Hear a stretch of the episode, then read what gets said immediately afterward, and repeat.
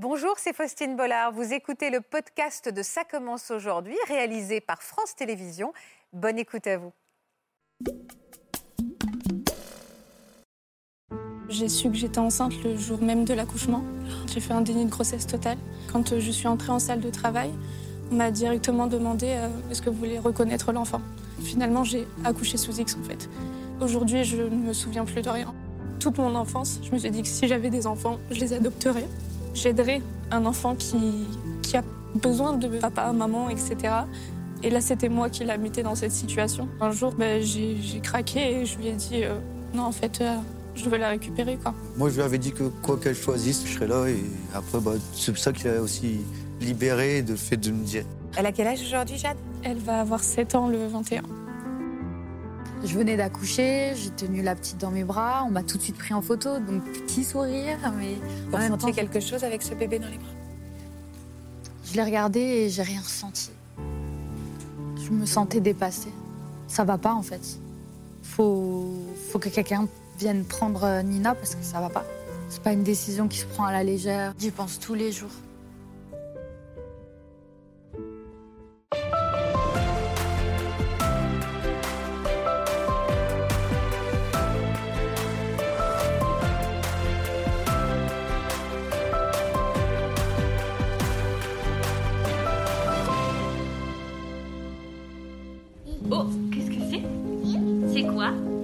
Bonjour, je m'appelle Ali. Vous êtes sûrement en train de regarder une jolie vidéo où je suis accompagnée de ma fille Nina. Je suis souriante, j'ai l'air d'être bien entourée. Nous pouvons l'entendre rire et la voir sourire. J'ai toujours su que je voulais pas avoir d'enfant, mais Nina a été considérée comme étant un miracle. C'est bien, tu tiens trop bien mon cœur. Je suis tombée enceinte à 19 ans. Étant atteinte d'endométriose, on m'avait prévenu que je ne pourrais sûrement jamais avoir d'enfant ou difficilement. J'ai été opérée pour l'endométriose. Avant ça, j'ai été placée sous ménopause artificielle et pilule en continu, donc aucun risque d'être enceinte. C'est lors de mon réveil de l'opération que la spécialiste de l'endométriose m'a annoncé ma grossesse. C'était le choc, enceinte de deux mois. Personne n'a compris comment c'était possible, mais je faisais partie des 1% de cas à qui ça arrive. Ma mère m'accompagnait ce jour-là. Elle a sauté de joie quand je lui ai annoncé que j'étais enceinte. Entre la pression sociale, notre entourage, le fait qu'on nous dise qu'en tant que femme, notre destin est d'enfanter, je me suis laissée emporter par tout ça et j'ai fini par garder un bébé que je ne voulais pas. Pendant plusieurs mois après mon accouchement, je jouais la maman parfaite, faisant des photos parfaites, parfaites aux yeux de mes amis, de ma famille, de tout le monde. Nina ne manquait de rien d'un point de vue matériel. J'agissais comme un robot, comme programmée à jouer ce rôle car de toute façon c'était trop tard, elle était là. J'ai continué à faire comme si tout était normal et naturel. Cependant, ça n'a pas duré très longtemps. J'ai commencé à sombrer de plus en plus. Je comprenais pas ce qui m'arrivait. Alors j'ai dû prendre la décision la plus difficile de ma vie pour protéger la petite et me protéger. J'ai décidé de renoncer à mes droits parentaux.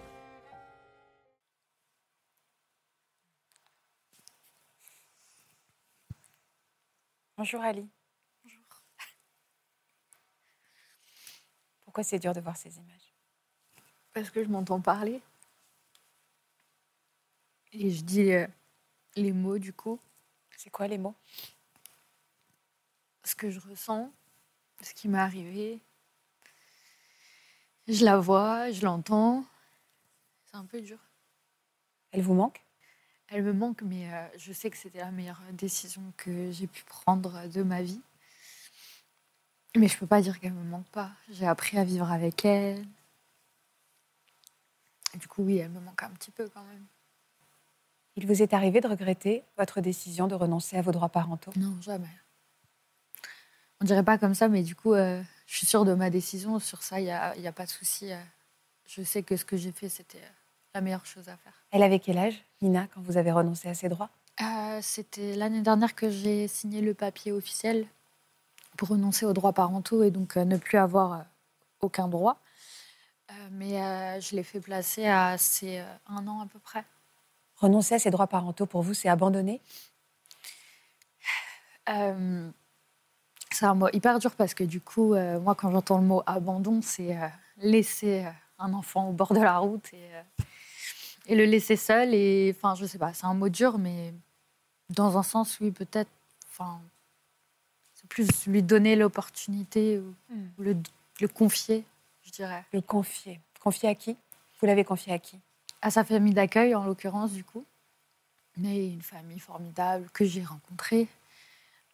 voilà, on a passé des moments ensemble. Enfin.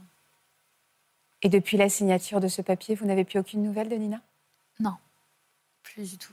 Et vous ne pourrez pas en avoir? Non. Plus jamais? Plus jamais. C'est pour ça que j'ai pris du temps avant de le signer. Euh, c'est pas une décision qui se prend à la légère. Il euh, faut vraiment prendre le temps de réfléchir. Et puis j'ai essayé de toute façon de créer un lien avec elle avant de signer ce papier. Je me suis pas dit du jour au lendemain, ça y est, je veux plus. Mais euh, c'est fait. Je vous présente Lisa qui est à vos côtés. Bonjour Lisa. Bonjour. Merci également d'avoir été avec nous. J'imagine que vous êtes émue en voyant ces images aussi. Forcément. Est-ce que vous avez utilisé ce mot abandonné en ce qui concerne votre fille, vous? Bah, C'est ce qu'on ressent en fait. Que du coup, euh, enfin, comme Ali, on a un choix forcément à prendre à, ce moment-là. Mais euh, vous, vous avez fait machine arrière, Lisa. Au bout de combien de temps? Donc euh, j'ai fait les démarches pour récupérer ma fille, du coup, euh, au bout de deux semaines. Une histoire très forte qui soulève beaucoup de questions. Euh, on va en parler avec vous et avec Natacha que je salue. Bonjour Natacha. Bonjour Faustine. Merci beaucoup d'être avec nous. C'est beaucoup très, très émouvant dès le départ. Tout à fait. Ça soulève encore une fois. Quand, on voit le, les larmes d'Ali, tout de suite on pense regret justement. Et vous avez quel âge aujourd'hui Ali? 24 ans pense à la jeunesse aussi. Oui, tout à fait. Mais on peut avoir du chagrin euh, sans que ce soit forcément un regret. Votre compagnon est là. Bonjour Alex. Bonjour. Merci beaucoup d'avoir accepté notre invitation et également votre compagnon, vous Lisa Romain. Bonjour Romain. Bonjour. Merci euh, d'avoir euh, également accepté de répondre présent aujourd'hui. On va reprendre le fil de votre histoire, Ali, repartir au tout début. on, le voyait dans les images, vous êtes tombée enceinte quand vous aviez quel âge? 19 ans. Et pourquoi vous étiez loin donc d'envisager cette nouvelle? J'ai jamais voulu d'enfant, en fait. J'ai toujours su que je voulais pas d'enfant. Il euh, n'y a, a, pas de raison, en fait. C'est juste que je n'en voulais pas. En fait, je l'ai toujours su depuis que j'étais petite. Euh, moi, ça m'a jamais intéressé de jouer euh, aux parents avec mon petit frère ou ma petite sœur. J'ai jamais, j'ai jamais été attirée par ça. Vous pensiez pouvoir avoir des enfants? Pouvoir, hein, pas vouloir pouvoir. Non, parce qu'à mes 18 ans, on nous a appris avec euh, mon ex-compagnon, qui du coup est le géniteur de Nina, euh, mon endométriose. Donc, euh, on, nous, a expliqué ce qui se passait, euh, que ben, on n'aurait peut-être jamais d'enfants, ou qu'en tout cas, ce serait très compliqué d'en avoir, qu'on allait mettre du temps. Elle nous avait même proposé que si on en voulait, de s'y prendre tout de suite. Mais moi, j'étais catégorique, c'était non. Et pour lui, à l'époque, c'était oui, donc c'était un peu compliqué. Et euh, elle m'a expliqué que j'allais devoir me faire opérer, que voilà, on allait me placer en ménopause artificielle pour, euh, pour mes douleurs aussi, pour atténuer au moins les règles. Et euh, j'étais encore en pilule continue. Enfin voilà, fallait que je continue ce traitement. Donc entre-temps, avec mon ancien compagnon, on s'est séparés. Et donc deux mois après, je me suis fait opérer pour l'endométriose. Et c'est lors de cette opération, en fait, qu'on a découvert ma grossesse. Vous étiez enceinte de combien? De deux mois. Donc le délai euh, pour avoir recours à un IVG, c'est 12 semaines, je crois, c'est ça, 12 semaines. Vous pouviez encore Oui. Euh, est-ce que la question s'est posée, Ali? Oui. Tout de suite, quand on me l'a annoncé, du coup, euh, j'ai dit... la première question qui m'est venue, c'est comment on avorte? Avant ça, j'ai essayé de comprendre d'abord comment c'était possible. Parce que ménopause artificielle, n'ovule pas, hein. pas possible d'avoir d'enfant. Et on m'a dit ben, qu'ils se sont concertés avec les médecins qui n'ont pas trop compris mais il y a toujours 1% de chance et euh, je faisais, partie, de ces 1%. Et euh, à ce moment-là, il y avait ma maman qui m'attendait euh, en dehors de la chambre, avec mon petit frère, du coup, ce jour-là. J'ai toujours eu un lien avec ma mère pendant toutes ces années, malgré les maltraitances, malgré mon histoire. Parce que peut-être que j'espérais au final avoir toujours une reconnaissance, une relation qui allait se créer, peut-être un jour, par miracle, j'en sais rien, mais tout cas, je restais toujours disponible, même si euh, du jour au lendemain, elle pouvait me jeter, me reprendre, me dire je te parle, et puis après, plus me donner de nouvelles pendant des mois. Et donc ce jour-là, elle était là et euh, elle est rentrée dans la chambre, elle a vu euh, que j'étais décomposée. Elle m'a demandé ce qui, ce qui allait, enfin, et je lui ai annoncé ma grossesse, et elle a sauté de joie. Elle a dit qu'elle allait être grand-mère, elle était trop heureuse. Enfin, je lui ai dit, mais attends, je ne sais pas ce que je vais faire encore. Et comment elle a réagi quand vous lui avez fait part de vos doutes? Ben, En fait, avant ça, j'étais en train de lui parler, elle était déjà en train d'écrire des SMS et euh, en train d'essayer d'appeler ma famille pour leur annoncer. Donc pendant que je le disais, elle ne le prenait pas trop au sérieux. Elle dit Oh, arrête. Voilà. Et, euh, et, elle était au téléphone avec euh, des tantes, enfin voilà, pour leur dire. Terrible. Hein. Ah, c'est terrible. Ali va être maman, ça y est, elle est enceinte, je vais être grand-mère, enfin hyper heureuse. C'était impossible de lui dire à ce moment-là, non mais en fait je suis pas sûre quoi. Je lui ai dit, mais je n'étais pas ferme parce que comme dit, j'ai toujours eu, elle a toujours eu de l'emprise en fait. Et, vu que j'attendais toujours quelque chose d'elle, là, de la voir heureuse pour moi, je me suis dit, euh, OK, c'est quelque chose. Est-ce qu'à un moment, vous vous êtes dit, alors je le garde ou juste le temps a passé sans que vous vous disiez que vous ne le gardiez pas? Bah, Totalement. Je me suis laissée entraîner. Après, j'ai quand même demandé l'avis à certaines personnes de mon entourage. Euh, mon papa. Mais mon papa est très ouvert. Du coup, il m'a dit, c'est ta décision, quoi que tu décides, je te soutiendrai, il n'y a pas de problème. Donc là, déjà, je me suis dit, OK, ça ne me laisse pas trop non plus, euh, je ne sais pas quoi faire. Alors euh, j'attendais un avis, mais lui, il était, je suis là, euh, tu prends la décision que tu souhaites. J'ai une cousine qui m'a toujours vraiment connue à 100%, c'est la seule qui me, qui me connaît réellement, qui m'a dit, tu ne peux pas garder ce bébé, c'est tu c'est pas pour toi en fait. Et moi, je l'ai pris, vu que je parlais encore avec ma mère à ce moment-là et que j'étais très euh, influençable, je l'ai pris dans le mauvais sens et je me suis dit, en fait, tu crois que je suis pas capable?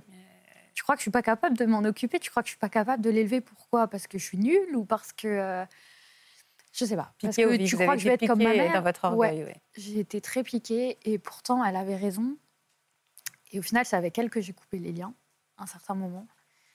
Et je m'en veux encore aujourd'hui parce que si je l'avais écouté, il ne se serait pas passé tout ça. Mais après, si je l'avais écouté, j'aurais pas rencontré Nina, c'est sûr. Mais on prend pas cette décision parce qu'on écoute une amie ou pas. Hein. Non, je ne crois pas. Non. Mais du coup, je me suis quand même laissée emporter par euh, par ma mère et tout. Comment s'est passée la grossesse? Est-ce que vous l'avez, au moins, vous avez apprécié d'être enceinte? Vous avez aimé J'ai euh, trouvé ça insupportable. Euh, être enceinte, vraiment, déjà, j'ai vomi du début à la fin, jusqu'à mon accouchement. Jusqu'au jour de l'accouchement, j'ai vomi. C'était horrible. J'avais perdu plus de 20 kilos. Euh. Bon, du coup, en l'occurrence, c'est la petite qui a, qui a pris toute l'énergie et moi qui en avais plus. Et en fait, bizarrement, mon ventre est sorti euh, qu'à 8 mois de grossesse à peu près. Sinon, j'étais plate. En fait, c'est comme si je faisais un déni de grossesse tout en sachant que j'étais enceinte. C'est super bizarre à expliquer, mais enfin, c'est comme ça que je l'ai ressenti du coup. Et pour, enfin, des fois, j'essayais de toucher mon ventre, mais je recevais des petits coups et je me disais, oh. je sais pas, je n'aimais pas cette sensation. Et pourtant, on m'avait dit, tu verras, c'est magnifique. Oui, oui, alors être enceinte, c'est oui, il, y a plein de femmes qui ressemblent pas du tout à la magie et c'est pas pour ça qu'elles. Euh, non, mais vous avez raison, cette pression sociale et on explique aux femmes ce qu'elles doivent ressentir et évidemment, ce qu'elles doivent ressentir, c'est que c'est merveilleux. Mm. Donc, euh, c'est vrai, ça, c'est un vrai problème quand même. Quel souvenir vous gardez de cet accouchement? Euh, Traumatique dans un sens, euh, parce que, en soi, les douleurs des contractions, c'était affreux. En plus, j'étais toute seule pour le gérer. Bon, au final, c'était pas plus mal parce que sinon, je pense que j'aurais probablement tué quelqu'un. Mais euh, après, au moment d'accoucher, j'ai quand même envoyé un message à ma mère qui, euh, qui me parlait plus à ce moment-là parce que, comme dit, j'étais un peu sa marionnette. Donc, elle me prenait, elle me rejetait, et ainsi de suite. Elle qui m'avait dit, tu verras pendant ta grossesse et après l'accouchement, tu ne seras pas toute seule, je serai là. Que du coup, le géniteur n'a pas donné suite. Moi, je me suis dit, voilà, elle sera là. Euh, elle m'a dit, ce sera peut-être l'occasion de retrouver une vraie relation mère-fille. Et, euh, et, je te pardonne de tout ce que tu m'as fait subir pendant ton enfance et ton adolescence. Donc, je me suis dit, OK, bah, allez, on y va. Et donc, je lui ai envoyé un message le jour de l'accouchement pour lui dire, ça y est, est-ce que tu veux venir ou pas? Elle m'a dit, si tu veux. Donc au final, euh, je lui ai quand même dit de venir, elle est venue. Et en fait, au moment d'accoucher, du coup, quand ils ont pris euh, la petite pour la nettoyer, l'habiller, elle est partie avec les, sages-femmes. Et je les ai vues de loin et j'avais l'impression qu'il y avait trois kilomètres entre nous, en fait. Qu'ils étaient hyper loin et je la regardais sourire comme, comme si c'était un film en slow motion, en ralenti et, que juste j'observais la scène en fait. Vous nous avez envoyé une photo de ce jour de l'accouchement. Une photo que vous, vous regardez parfois? Ah, Je les regarde juste parce que là, je vous les ai envoyées. Mais sinon, je les regarde plus. C'est trop dur? C'est vraiment dur. Déjà, de me voir comme ça, euh, c'est... Euh, Pourquoi vous voir comme ça, c'est dur Parce que à ce moment-là, comme dit, j'ai des troubles. Du coup, j'étais euh, j'étais toujours en dépression. Je pense que la dépression m'a jamais quittée en soi, mais c'est juste que je faisais avec. Que je faisais comme si tout allait bien. Et là, de toute façon, je me sentais coincée. Je venais d'accoucher, j'ai tenu la petite dans mes bras, on m'a tout de suite pris en photo, donc petit sourire. Mais Vous ressentiez quelque chose avec ce bébé dans les bras? Je l'ai regardé et j'ai rien ressenti. Euh, je me sentais vide en fait. Pas de tristesse, pas de regret à ce moment-là, pas de colère, pas de rien. Neutre presque. Oui, totalement neutre. Comme si j'étais totalement vidée euh, de, tout sentiment. Enfin. Parfois, les rencontres entre un enfant et une mère se font un peu plus tard. Tout à fait. Oui, oui, oui.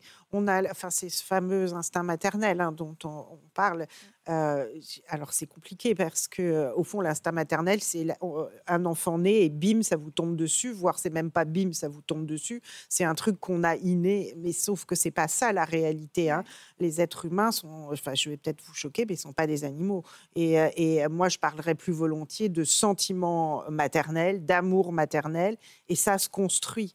Et le problème de cette histoire d'instinct maternel, c'est que ça culpabilise beaucoup les femmes qui, quand elles reçoivent le bébé sur elles, eh ben, c'est une relation, ça se construit. Alors pour certaines, ça va être immédiat, et puis pour d'autres, ça va prendre un peu plus de temps. Mais du coup, les femmes n'osent pas le dire. Alors justement, à quel moment vous êtes avoué à vous-même que ce sentiment maternel ne naissait pas? Alors officiellement, c'était qu'à partir du moment où on a emménagé dans notre nouvel appartement avec Nina. Donc euh, ça a mis euh, quel âge? Quelques mois. 5-6 mois, je crois, elle avait à peu près. Mais sinon, avant ça, je jouais mon rôle comme il fallait que je le fasse. Donc, euh, Vous jouiez votre rôle. C'était vraiment un rôle. Ah oui. Il fallait que, il fallait que je prouve que c'est bon. J'avais pris cette décision. C'était trop tard de toute façon. Il fallait l'assumer. Hein. Il fallait l'assumer. Fallait. Après, je le faisais. Je dirais, elle manquait de rien. Elle avait tout ce qu'il fallait. Enfin, tout niveau matériel, c'était juste sentimentalement. Vous ressentiez pas de l'amour Non. Mais je me sentais toujours aussi vide que le jour de l'accouchement, sauf que je, je pense que j'arrivais pas à comprendre ou alors j'essayais de, de cacher les sentiments que je pouvais ressentir en fait. Comme un déni. Vous ressentiez quoi alors, ces sentiments que... Juste vide. vide Totalement vide. Et en, en aménageant dans cet appartement, c'est là où vous vous êtes avoué qu'il y a quelque chose qui n'allait pas? Et là, la dépression m'a rattrapée et vous lui en avez voulu parfois, Anina non. non, jamais. Et est-ce que, euh, est que ça vous irritait au point de parfois de, de vous surprendre à être irrité ou avoir des comportements où vous disiez. Euh, ouais. ouais. Quel euh, comportement vous avez eu? je la... Au moment où je sentais que ça montait vraiment, que j'étais trop fatiguée, qu'il y avait des pleurs que j'arrivais plus à supporter, je la posais. je faisais du cododo avec elle et ça arrivait déjà quand elle était toute petite. C'est vrai que des fois j'avais du mal, j'étais très fatiguée. Euh, pourtant, elle était si adorable et des pleurs de bébé, c'est, enfin voilà, on peut pas les empêcher, c'est naturel. Mais je la posais, je la mettais dans son petit cododo et puis moi, je sortais juste de la pièce, je respirais un bon coup et je revenais. Sauf que, fur et à mesure, je mettais plus de temps à revenir, jusqu'à ce que dans cet appartement, euh, elle est un peu grandie, elle fait du quatre pattes, donc je me dis, elle est peut-être un peu plus indépendante, je peux la laisser un peu plus euh, seule.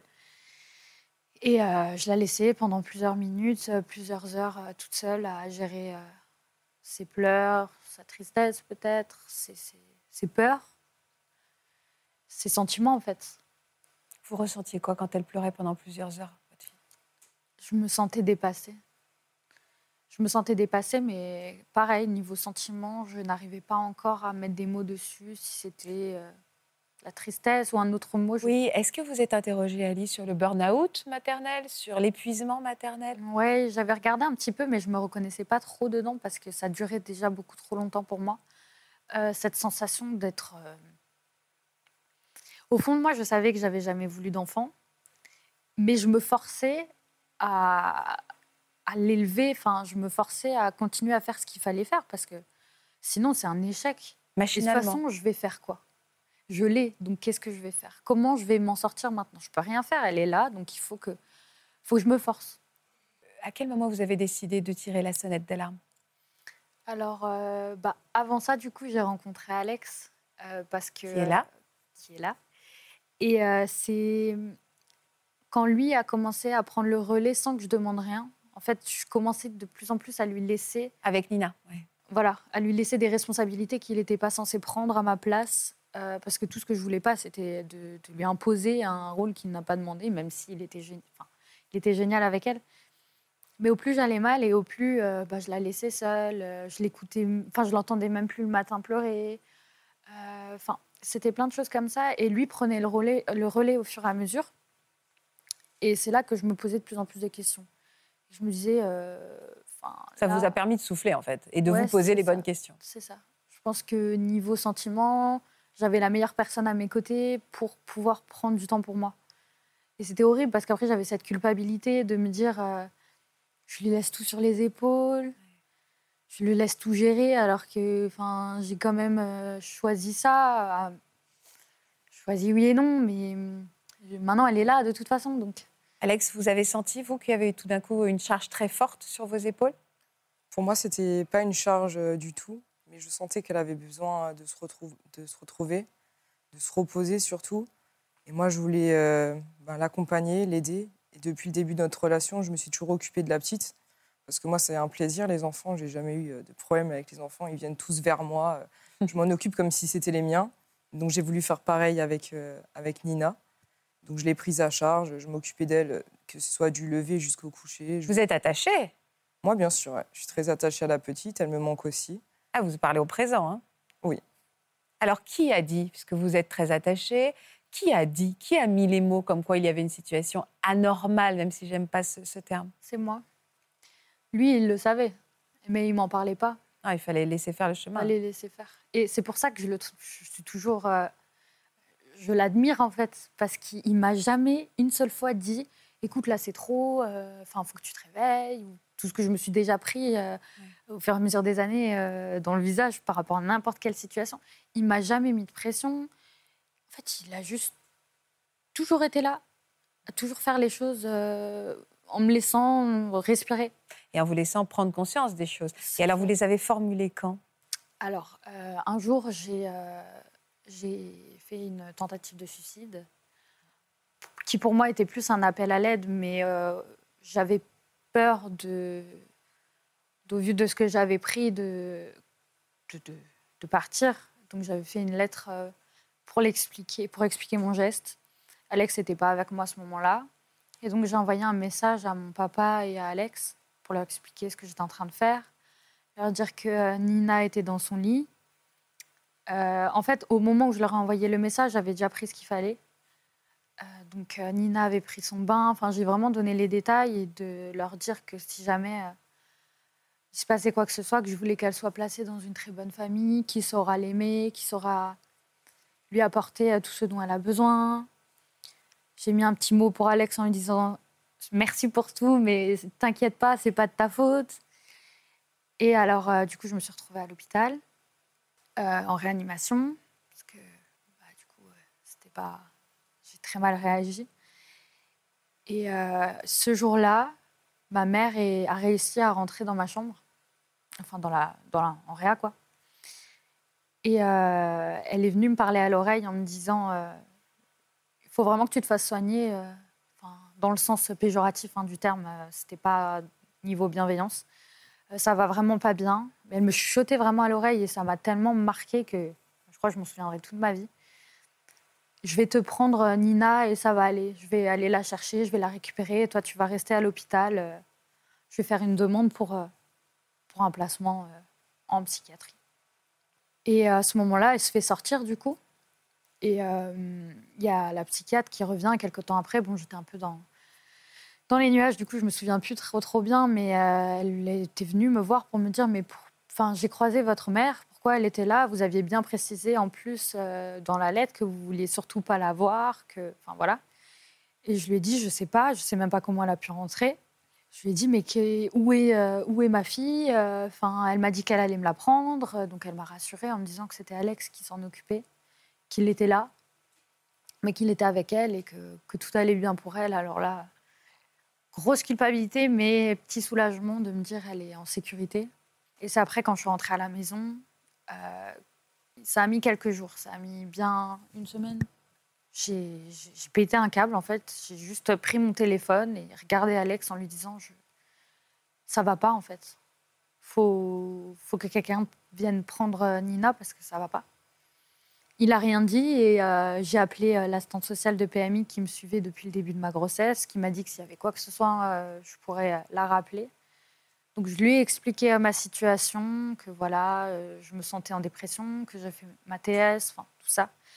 Elle m'a demandé si Nina était en sécurité et je lui ai vraiment exprimé mon besoin hein, qu'elle se fasse placer parce que je me sentais complètement démunie, qu'il n'y avait personne autour de moi. Et je voulais surtout plus laisser à Alex euh, ce, ce fardeau, si on peut dire, parce que j'avais l'impression de lui laisser quelque chose de lourd en fait. Et elle l'a tout de suite pris au sérieux. Et c'était la première fois, professionnellement parlant, en tout cas, que je me sentais prise au sérieux euh, par quelqu'un. Et est-ce que vous avez pensé à ce moment-là à un placement euh, provisoire? Oui. Qu'est-ce que vous avez ressenti quand, elle- quand Nina est partie? Ils sont venus la récupérer une semaine après et du coup, euh, c'était horrible. Pendant toute la semaine, j'ai fait que y penser. Et on m'avait conseillé, euh, même Alex me le disait, qu'il fallait que je lui parle, que j'essaye de lui expliquer euh, avec mes mots et quoi qu'il arrive, qu'elle comprendrait, elle l'entendrait. Donc, euh, mais j'y arrivais pas en fait, parce qu'à chaque fois que je voulais dire quelque chose, je sentais les larmes monter c'était impossible. Déjà que je la laissais pleurer dans sa chambre parce que j'arrivais pas à gérer euh, ses sentiments et les miens. J'avais pas envie de lui donner encore quelque chose de plus dur à gérer. Et euh, c'est seulement, je crois, peut-être quelques heures avant qu'elle parte que j'ai réussi à lui dire. En bref, hein, je lui ai juste dit euh, Tu vas partir quelque temps, t'inquiète, on se revoit bientôt. Et, tu verras, ils sont très gentils, c'est, c'est- ce sera une tati. Enfin, Vous l'avez revue au bout de combien de temps, votre fille? J'ai attendu deux semaines avant de la revoir. J'en ressentais pas spécialement le, le besoin, mais je savais qu'il fallait le faire pour construire Fallait, quelque chose. C'est toujours ce, ce mot-là, Ouais, il fallait. C'était votre devoir, ouais. Ouais.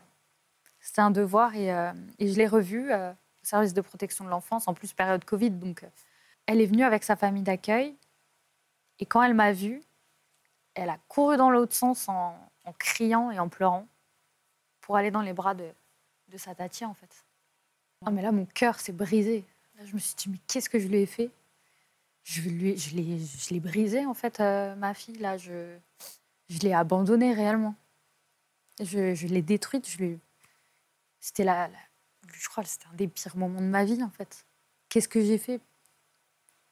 Après, la travailleuse sociale m'a expliqué que c'était une réaction normale. Elle m'a pas vue pendant deux semaines.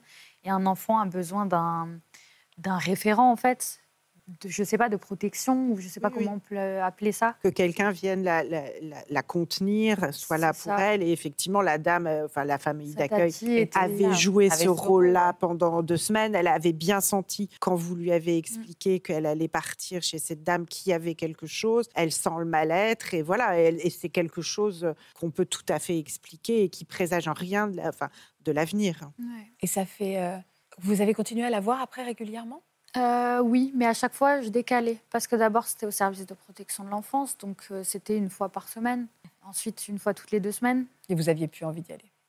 Après, j'avais plus envie, mais on m'a proposé une aide à domicile. Donc avec une, une travailleuse sociale, ou je Une sais plus peut-être? Voilà. euh, qui est venue à la maison pour, euh, voilà, pour m'aiguiller un peu, pour m'aider, pour me dire euh, là, vous pouvez faire ça comme ça. Je savais tout faire, en fait. Elle-même ne savait pas pourquoi elle était là, euh, cette personne. Parce que je savais tout faire, c'est juste que je le faisais comme un robot qui était programmé pour faire les choses. La seule chose que je n'arrivais pas à faire, c'était euh, quand elle venait vers moi, qu'elle voulait des câlins parce qu'elle marchait. Là, elle me demandait, quand elle tombait, je la rattrapais automatiquement. Je, je savais que c'était normal, mais si elle venait vers moi pour me faire des câlins, je la prenais, je la posais. Et vous n'aviez pas envie de la prendre dans vos bras? Non, c'était pas naturel. Est-ce qu'elle vous appelait maman? Oui. À quel moment vous êtes dit stop? Et est-ce que. À quel moment vous êtes dit là, il faut que je. Quand j'ai commencé à, à mentir sur les raisons de pourquoi je ne pouvais pas la voir. Euh, ah, aujourd'hui, je suis désolée, il faut que j'annule le rendez-vous euh, pour voir la petite parce que je suis malade. Et ce qui n'était pas vrai. Ce qui n'était pas vrai. plein d'excuses à chaque fois comme ça, ou ah, aujourd'hui j'ai un rendez-vous euh, imprévu, je suis désolée, je ne vais pas pouvoir être présente. Et là, je me suis dit, ok, c'est là, c'est un peu compliqué. Et je ne savais pas à ce moment-là que la dernière fois que j'avais vu Nina, ça allait être vraiment la, la dernière de toutes. En fait, c'était pas programmé. Ah oui, donc vous- la dernière fois où vous l'avez vue, vous ne saviez pas à l'époque que c'était la dernière. Voilà. Et euh, Vous auriez fait les choses différemment? Je Vous lui auriez pas. dit au revoir? Je sais pas. Parce que, est-ce que si je lui avais dit au revoir, je l'aurais pas aussi d'un côté brisé Ou est-ce que ça aurait été mieux pour elle? Ça, c'est des questions que je me pose encore aujourd'hui, en fait, parce que j'ai pas les réponses. Je les aurai probablement jamais, ou sauf si un jour elle voudra euh, prendre contact avec moi, peut-être plus tard ou pas du tout. Mais euh, du coup, un jour, j'ai regardé Alex et je lui ai dit euh, Je peux plus. Il m'a dit Tu peux plus quoi? Parce qu'il voulait vraiment. Il le savait, il le savait dès le départ, je pense, mais euh, il voulait vraiment que je mette des mots moi-même. Je lui ai dit Je peux plus, il faut que. faut qu'il la garde parce que là, ça n'a aucun sens ce que je suis en train de faire. J'essaie de construire tant bien que mal quelque chose. Je me force en fait. dont j'ai pas envie, ouais. Et, et- et ça a dû être difficile pour vous, Alex, parce que vous étiez attaché à cette petite fille. Ben oui, du coup, moi, la petite, je la connais euh, depuis qu'elle a ses trois mois. Elle a grandi avec moi, elle m'appelait Ouais. papa. Euh, Enfin, je faisais tout avec elle, on était super proches. euh, je l'emmenais se balader, euh, je m'occupais. Je lui achetais des habits, je lui achetais euh, ses jouets, je lui faisais à manger. Donc pour moi, c'était dur parce que je savais en fait que Alice perdait dans ce rôle. Donc euh, je savais que la petite ne trouvait pas sa place. Je savais qu'Ali n'avait pas sa place. Et moi, j'étais au milieu, celui un peu qui rattrape les pots cassés pour pas que la petite, euh, elle grandisse encore plus euh, dans un cadre instable sentimentalement parlant, et que Ali, elle se dise, si je craque, quelqu'un est là pour moi, parce que personne n'a jamais été là pour moi, et donc moi, j'étais là pour elle. Mais en effet, la séparation vous a été imposée, même Ouais. si vous pensiez que c'était bon pour Ali. Quoi. Moi, Mais je le savais ouais, depuis toujours. C'est dur.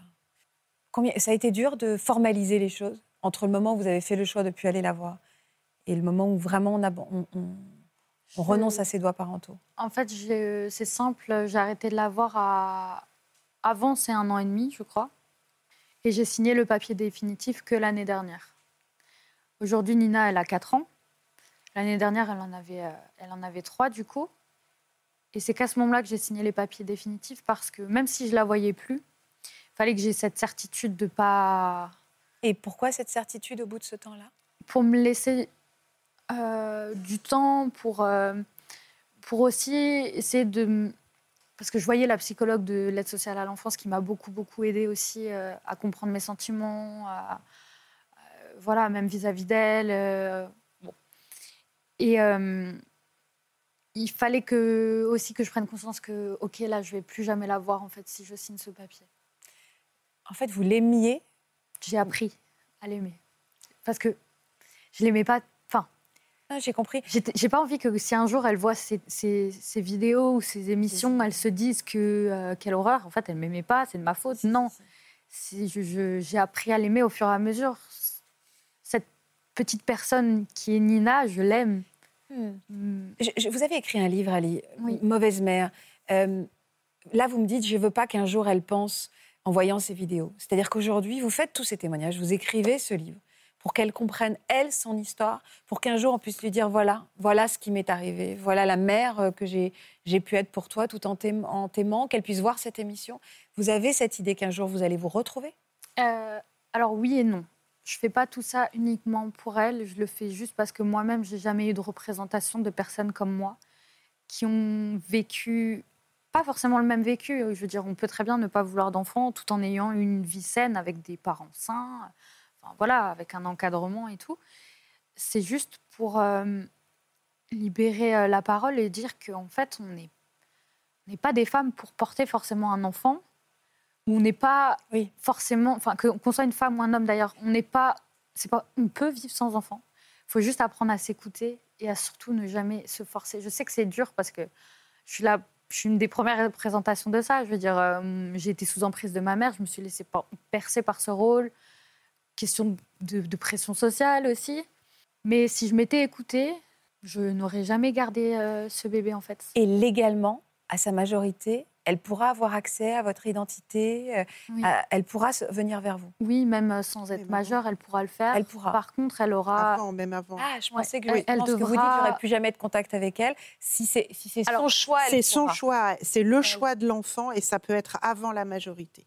Il Évidemment, elle faut l'accord de, la famille. Oui. légaux. Et vous l'espérez?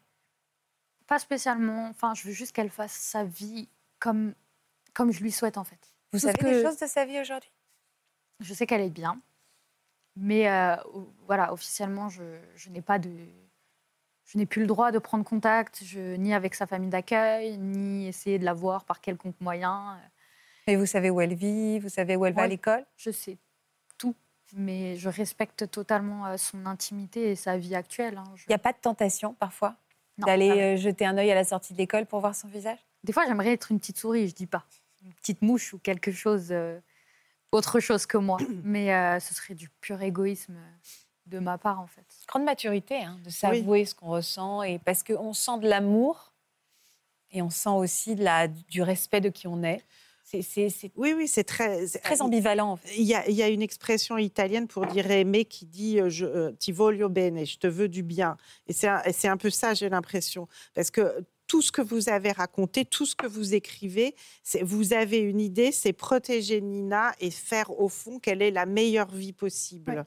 Et ça, je pense que, que c'est extrêmement important qu'on le garde en tête. Moi, quand je vois le titre de votre livre, Mauvaise mère, moi, je dirais mère empêchée. Oui, je n'aime pas le titre. Ouais, le titre ne vous représente pas. Non, En fait, je- c'est je- un titre euh, qu'on a choisi délibérément. un peu provoquant. Après, il est, en, il est entre guillemets. hein. Oui. Il est entre guillemets, c'est très important justement qu'il soit entre guillemets parce qu'en fait, on peut se dire euh, mauvaise mère, pourquoi?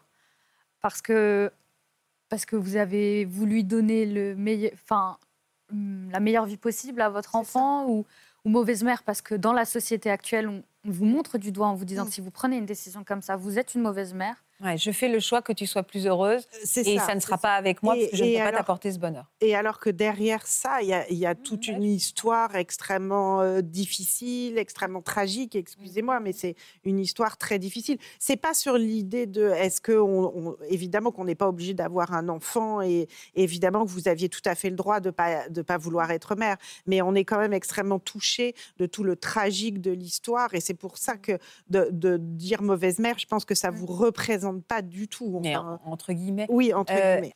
vous aurez euh, d'autres enfants?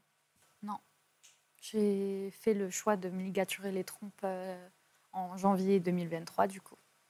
C'est la première décision vis-à-vis de moi-même que j'ai prise de mon plein gré, sans que personne m'oriente euh, ou me force. ou- Lisa, vous êtes, euh, je vois que vous êtes très attentive. L'histoire est un peu différente, mais néanmoins, elle a des points communs sur ce vide qu'on Mm. ressent. Oui. Bah, en fait, bah, déjà, quand euh, j'écoute Ali parler, je me dis que c'est ce que j'aurais eu. Est-ce que quoi? Je comprends votre émotion. C'est normal. Il y a des mouchoirs derrière les coussins. C'était sûr. Qu'est-ce qui vous émeut? Vous alliez me dire quoi sur Ali? Quand vous l'entendez, vous dites quoi? Que vous auriez aimé avoir quelqu'un qui vous parle comme elle? Ah, je me dis que. euh, Attendez, parce que ma voix est horrible quand je parle comme ça. Je me dis que c'est ce que j'aurais pu ressentir si, euh, si j'avais pas fait le choix de retrouver ma fille, en fait. Vous pensiez pouvoir avoir des enfants, vous? Bah, en fait, moi, euh, j'ai toujours pensé que euh, si j'avais des enfants, je les adopterais. Attendez, désolée. Non, non, vous excusez pas. À, cause de tout ce qu'on voit dans les films, etc., j'avais vraiment très très peur de l'accouchement, de toute cette douleur qu'on voit, tous ces cris, ça, ça me faisait très très très peur. Du coup, je me suis toujours dit que si j'avais un enfant un jour, je l'adopterais.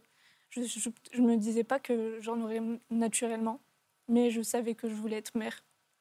Je m'imaginais plus être maman vers 30 ans, mais euh, bon, la vie en a décidé autrement. La vie en a décidé, c'est-à-dire que vous êtes euh, tombée enceinte euh, ou vous avez comment vous avez découvert votre grossesse? En fait, à l'âge de 18 ans, euh, j'ai fait un déni de grossesse totale. C'est-à-dire que j'ai su que j'étais enceinte le jour même de l'accouchement, quelques heures avant, en fait, tout simplement. Ah, Dans quelles Euh, circonstances? Quand, euh, en fait, je me suis rendue à l'hôpital pour une occlusion intestinale. Vous pensez, vous aviez des douleurs?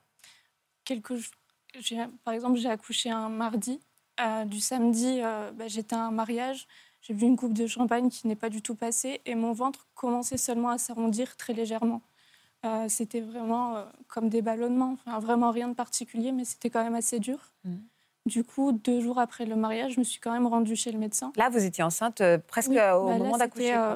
quatre jours avant d'accoucher. Donc, ouais, chez, le- chez le médecin, en fait, elle m'a auscultée. Elle m'a dit Est-ce que vous avez vos règles? J'ai dit oui. Est-ce que vous êtes sous contraception? J'ai dit oui. Elle a posé son stéthoscope sur mon ventre. Elle a touché un petit peu. Elle m'a dit Bon, vous êtes constipée. Euh, je vais vous donner euh, des laxatifs, etc. Et euh, ça va passer en gros. Donc, avec mon copain, du coup, Romain, on avait quand même un petit peu des doutes parce que c'était. C'était pas un ventre force. Enfin, Ouais, c'est pas ce genre de ventre été, là. comme ça, donc je me suis posé quand même un minimum de questions. Et quand on est allé chercher tous ces fameux médicaments à la pharmacie, on a pris un test de grossesse qui euh, s'est révélé négatif. Et le lendemain, euh, Complètement dingue, ça. Les règles, la Oui. pilule, le test négatif, c'est complètement insensé. hein. Ouais. Bah, Mais du coup, ouais, Surtout le, lendemain, test négatif. Oui, surtout le test Ouais. négatif. Mais ça, on m'a dit que du coup, il y a tellement d'hormones en fin de C'est grossesse saturé. que bah, ça, ça dit que c'est négatif. Quoi. euh, Et, euh, et là, vous l'avez pris, c'était négatif, donc vous avez pris ces laxatifs. Et, et après? En fait, je ne sais pas si, c'est les- si ce sont les médicaments qui ont causé tout ça, mais euh, le lendemain matin, je ne pouvais plus du tout me lever de mon lit. Je- je- J'essayais de me forcer à aller aux toilettes vu que j'étais censée être constipée. Je ne pouvais pas du tout marcher plus droit qu'un angle droit. Je, ne- je ne savais même plus marcher à force. Et euh, au bout d'un moment, j'étais restée totalement bloquée dans mon lit. Mon téléphone était sur la table de chevet juste à côté. Je n'arrivais même pas à tendre le bras tellement j'avais mal. Mais heureusement, euh, mon copain ce jour-là m'a fait une surprise. En fait, il devait venir vers le midi pour manger avec moi, vu qu'il savait que j'étais malade, etc.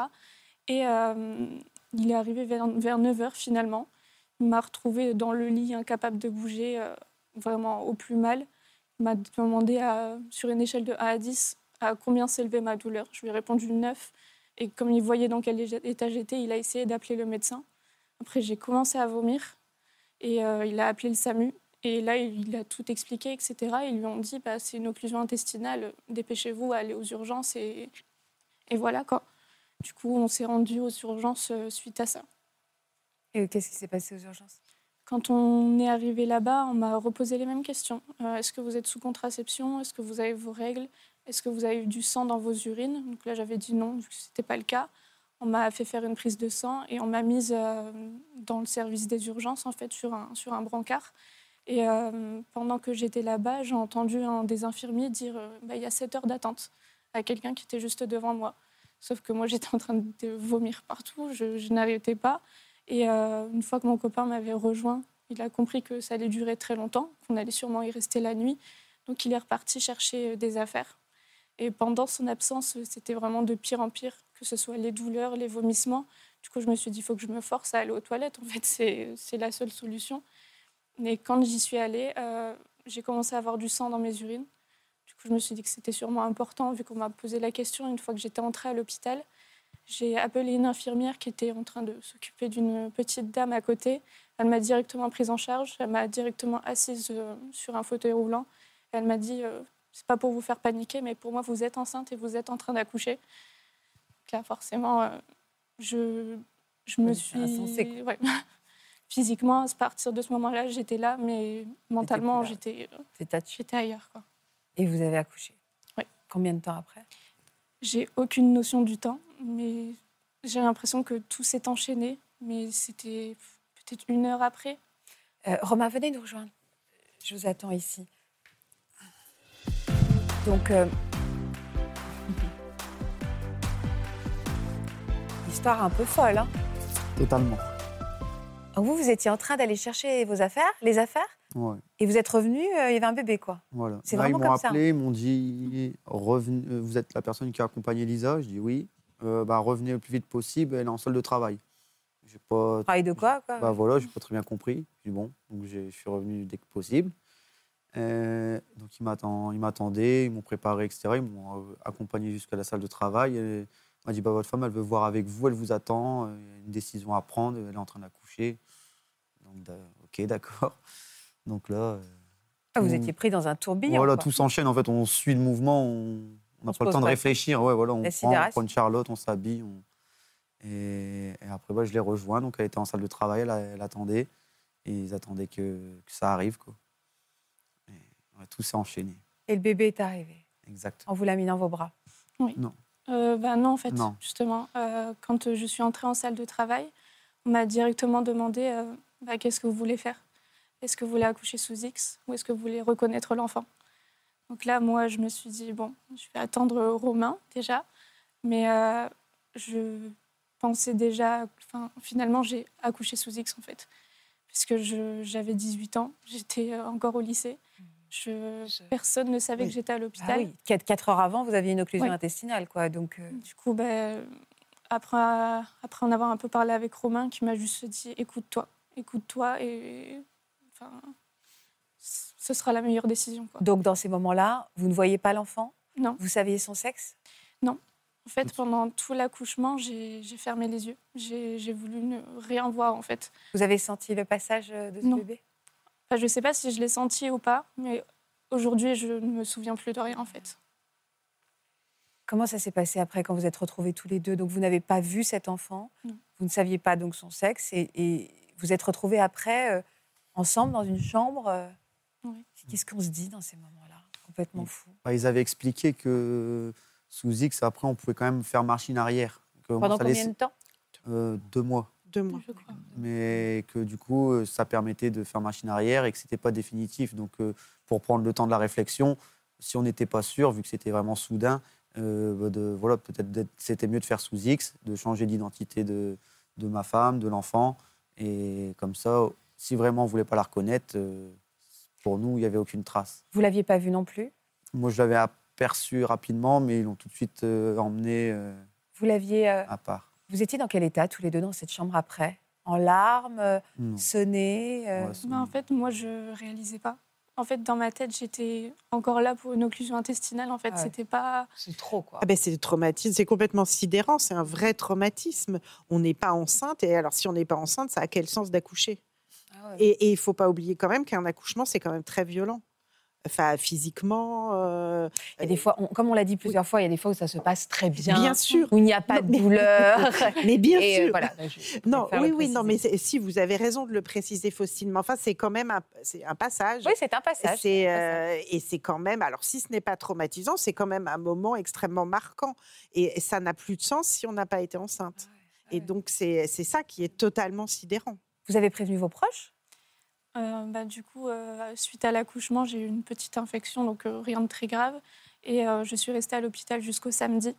Et pendant toute cette période-là, je n'ai prévenu personne. Même votre, Bah, vos parents, vous habitiez déjà avec Romain? Je vivais encore chez mes parents. À ce bah Alors, ils se sont quand même étonnés que vous ne soyez pas là pendant quatre jours. Bah, en fait, c'était assez compliqué. Ma mère est malade. Du coup, elle était en cure toute la semaine. Mon beau-père était en déplacement. Ouais, donc, donc en fait, c'était possible que voilà. vous ne saviez pas, qu'ils ne sachent pas où vous étiez. Mais alors, à quel moment vous leur avez dit la vérité à votre famille? Mes parents l'ont su du coup quand je suis rentrée du samedi. Euh, ma mère m'a dit euh, ah, une occlusion intestinale, ça fait super mal. Je sais que ça- fait mal, etc. Je me j'ai juste fondu en larmes. J'ai même pas su l'expliquer. J'ai demandé à Romain de le faire à ma place, d'expliquer à mes parents, parce que j'étais incapable de bah, d'expliquer ce qui venait de se passer en fait. Et vous pensiez à cet enfant? En fait, euh, déjà comme plus jeune, je voulais adopter plus que d'avoir un enfant naturellement. Je me disais, en fait, toute mon enfance, je me suis dit que si un jour j'avais un enfant, j'aiderais un enfant qui, qui a besoin de, de papa, maman, etc. Et là, c'était moi qui la mettais dans cette situation. Donc, euh, je me culp- culpabilisais davantage euh, aussi sur ça. quoi. On- vous saviez où elle était, où il était, où elle était d'ailleurs, parce qu'à ce moment-là, oui. vous ne savez Oui. pas. Est-ce que vous saviez, on vous donnait des nouvelles euh, Vous étiez totalement coupé En fait, euh, j'ai su que bah, elle aussi, elle avait une petite inf- infection suite à, suite à l'accouchement, et qu'ensuite, euh, elle a été chez une nounou en fait, qui, s'occupait d'elle. euh, le temps Et on vous donnait des régulièrement des nouvelles? Elle mange bien, elle va Euh, mieux ou, ou pas du tout Enfin, ça, je m'en souviens pas en fait. C'est fou parce que depuis tout à l'heure, c'est comme Romain qui dit je ne me souviens pas. Il y a quelque chose de C'est comme si sidérant. ouais, le, le- la- le monde s'est arrêté. Je sais plus. Je sais plus. Bah, c'est traumatisant. Il y a, le monde se gèle et puis on va essayer de le faire repartir comme ouais. on peut. Mm. Mais c'est extrêmement traumatisant ce que vous avez vécu. Alors à quel moment l'information de cette maternité est arrivée à votre tête et votre cœur? Bah, ça a pris très longtemps. Finalement, j'ai, par exemple, j'ai compris que j'étais vraiment maman très longtemps après l'avoir récupéré, par exemple. Alors déjà, expliquez-moi comment et pourquoi vous l'avez récupéré. Alors déjà, moi, ça me... forcément, ça me trottait dans la tête directement, mais j'avais un million de questions. Est-ce qu'on en sera capable? Est-ce qu'on... Qu'est-ce qu'on fait? On est encore chacun chez nos parents. Je suis à l'école. Et financièrement, je ne gagne pas d'argent. Euh, lui, il était intérimaire. Enfin, il y avait un million de questions. Mais l'envie était quand même là. Sauf que nous, on s'en parlait pas forcément, parce qu'on ne voulait pas s'influencer ou choisir pour l'autre. Protéger l'autre, quoi. Ouais. Du coup, un jour, en fait, euh, bah, j'ai craqué et je lui ai dit euh, non, en fait, euh, je veux la récupérer, quoi. Et lui m'a dit directement. Enfin, c'était un soulagement un petit peu aussi, je pense, mais il m'a dit directement que bah, lui aussi. Enfin, Ah, ça devait être un moment incroyable. vous avez déjà les larmes qui montent aux yeux. Vous vous en souvenez de ce moment? Ouais. Moi, je lui avais dit que quoi qu'elle choisisse, euh, j'étais d'accord et que je serais là. Et après, bah, c'est pour ça qu'il a aussi libéré de le fait de me dire qu'elle me l'ait dit, quoi. Et après, euh, bon, ouais, c'était très bien. Vous êtes tombés dans les bras l'un de l'autre, euh, on veut le récupérer. On la était- au C'était- téléphone. ouais, c'était compliqué, j'avais plus le droit de le voir à ce moment-là. Donc, euh, c'était par message. Et alors, ça a été quand la première rencontre? Au bout de combien de temps vous avez dit euh, Donc 15, 15 jours, c'est ça? Oui, c'est ça. et, 15 jours. et vous l'avez rencontrée comment Alors, votre fille? En fait, du coup, pour pouvoir la récupérer, on a une sorte d'adaptation, que ce soit pour elle ou pour nous. Et euh, j'ai eu la première rencontre, du coup, qui s'est passée chez la nounou, qui, qui s'occupait d'elle et qui... Je suis très reconnaissante de, de- pour cette dame. Elle a été douce Oui, extrêmement douce, même, euh, même avec moi. Elle, est- elle a eu un rôle aussi dans, cette rencontre dans- ouais, voilà. Et c'était assez particulier parce que, à la fois, encore une fois, ça concrétisait une fois de plus, puisque je la voyais. Et en même temps, il y avait encore plein de questions. Ouais. C'est est-ce que j'en serais capable? Et alors, la, la rencontre se fait, mais vous n'êtes vous, vous vous pas tout de suite tombé en amour de cet enfant? Non, en fait, pendant. Là, je me suis dit, c'est elle qui, qui est sortie de moi, en fait. Enfin, C'est c'est elle, mais c'est- je me disais pas, c'est mon bébé. Je n'avais pas ce truc de me dire, ben, c'est mon bébé, je suis sa maman. Ça, ça a mis très, très longtemps. Même euh, une fois qu'on l'avait récupéré, une fois qu'on avait notre appartement, etc. J'avais comme l'impression de m'occuper du bébé de quelqu'un d'autre. Et au bout de combien de temps? L'instinct maternel, si on peut appeler ça comme ça, en tout cas, cet amour est venu? Je pense que ça a dû venir au bout de 6-9 mois. Ça a mis. C'est en fait, j'ai beaucoup réfléchi à me dire quand est-ce que je me suis rendu compte en fait que, que ça y est, il il y avait ce, ce lien. Mais Bah oui, c'est, vous souriez, Faustine, pour ça. C'est le temps de la grossesse, ça sert aussi à ça. hein. C'est-à-dire à comprendre que ce bébé, euh, on le porte en soi, qu'on va accoucher de ce bébé et que c'est le nôtre. Et je pense qu'il vous a fallu ce Oui. temps-là pour Ah, pouvoir la reconnaître. euh, Et, euh, et alors, j'allais dire vous l'approprier, mais c'est absolument pas joli comme mot. Oui. Mais euh, le- Devenir sa mère. voilà, de, bravo. Voilà, devenir sa mère. Non, mais en fait, c'est vrai que toutes les questions dont vous nous avez parlé, toutes les questions que vous êtes posées, c'est la question que on se pose pendant la grossesse. C'est ça. Ah, Donc c'est vrai que vous, vous Oui. n'avez pas eu ce moment-là et vous l'avez vécu après. Et c'est pour ça aussi que je, je suis quand même reconnaissante d'avoir eu ce moment. Enfin, par exemple, les deux semaines de battement qu'il y a eu entre deux, parce que ça m'a quand même aussi laissé un peu de temps pour euh, me calmer un petit peu, de réfléchir aussi un peu aux choses et de, de, enfin, de, bah, de peut-être mieux réagir aussi euh, une fois qu'elle serait là, quoi. Elle s'appelle comment? Jade. Non, non, j'allais juste dire combien c'est important l'accompagnement euh, après un déni de grossesse. hein. Il faut bien comprendre qu'un déni de grossesse, c'est absolument pas une maladie, mais c'est un mouvement à un moment qui est extrêmement compliqué et c'est jamais à prendre à la légère. Et il faut bien sûr accompagner les, les mamans, les femmes après ce moment-là et évidemment aussi, parce que je pense que vous alliez le dire, mais quand on, on a confié ou quand on, on- on- on accouche sous X, quand on reprend son bébé, Oui. il y a un grand accompagnement faire, aussi, justement, euh, normalement jusqu'aux trois ans à peu près.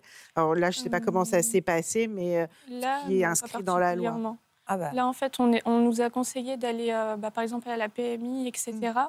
Euh, juste avant de la récupérer, une assistante sociale est quand même venue au domicile pour euh, être sûre que Tout allait bien. tout, tout allait bien, que- que- qu'on allait bien pouvoir l'accueillir.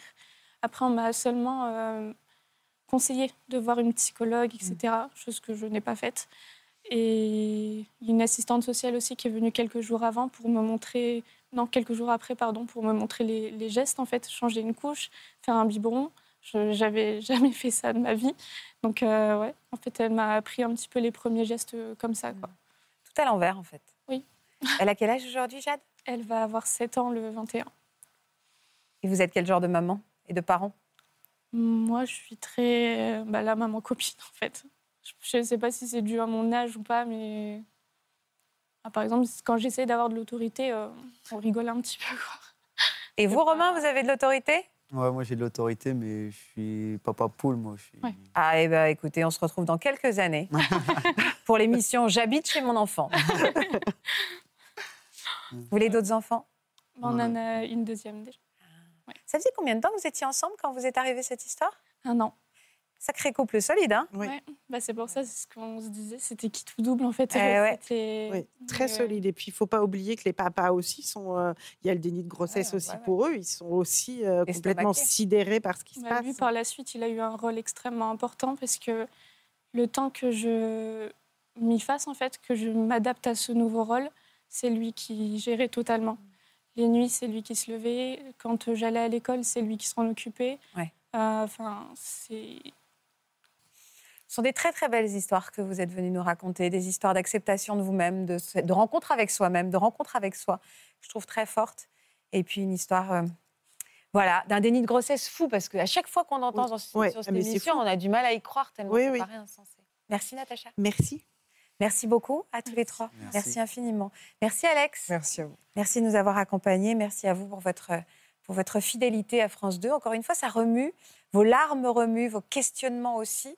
Ils nous font réfléchir. Et certainement, encore une fois, il y a beaucoup de jeunes femmes qui sont peut-être dans cette situation actuellement. Ça va avoir une caisse de résonance chez eux. Merci beaucoup. Merci à vous d'être fidèles à France 2. À demain. Vous aussi venez témoigner dans Ça commence aujourd'hui. Vous êtes aromantique, vous n'êtes jamais tombé amoureux et vous n'en éprouvez pas le besoin. Vous avez une vie sexuelle active, mais vous ne développez jamais de sentiments amoureux pour vos partenaires. Pour une autre émission, vous avez été victime d'une compagne manipulatrice qui s'est jouée de vous et de vos sentiments. Si vous êtes concerné, laissez-nous vos coordonnées au 01 53 84 30 99 par mail ou sur le Facebook de l'émission.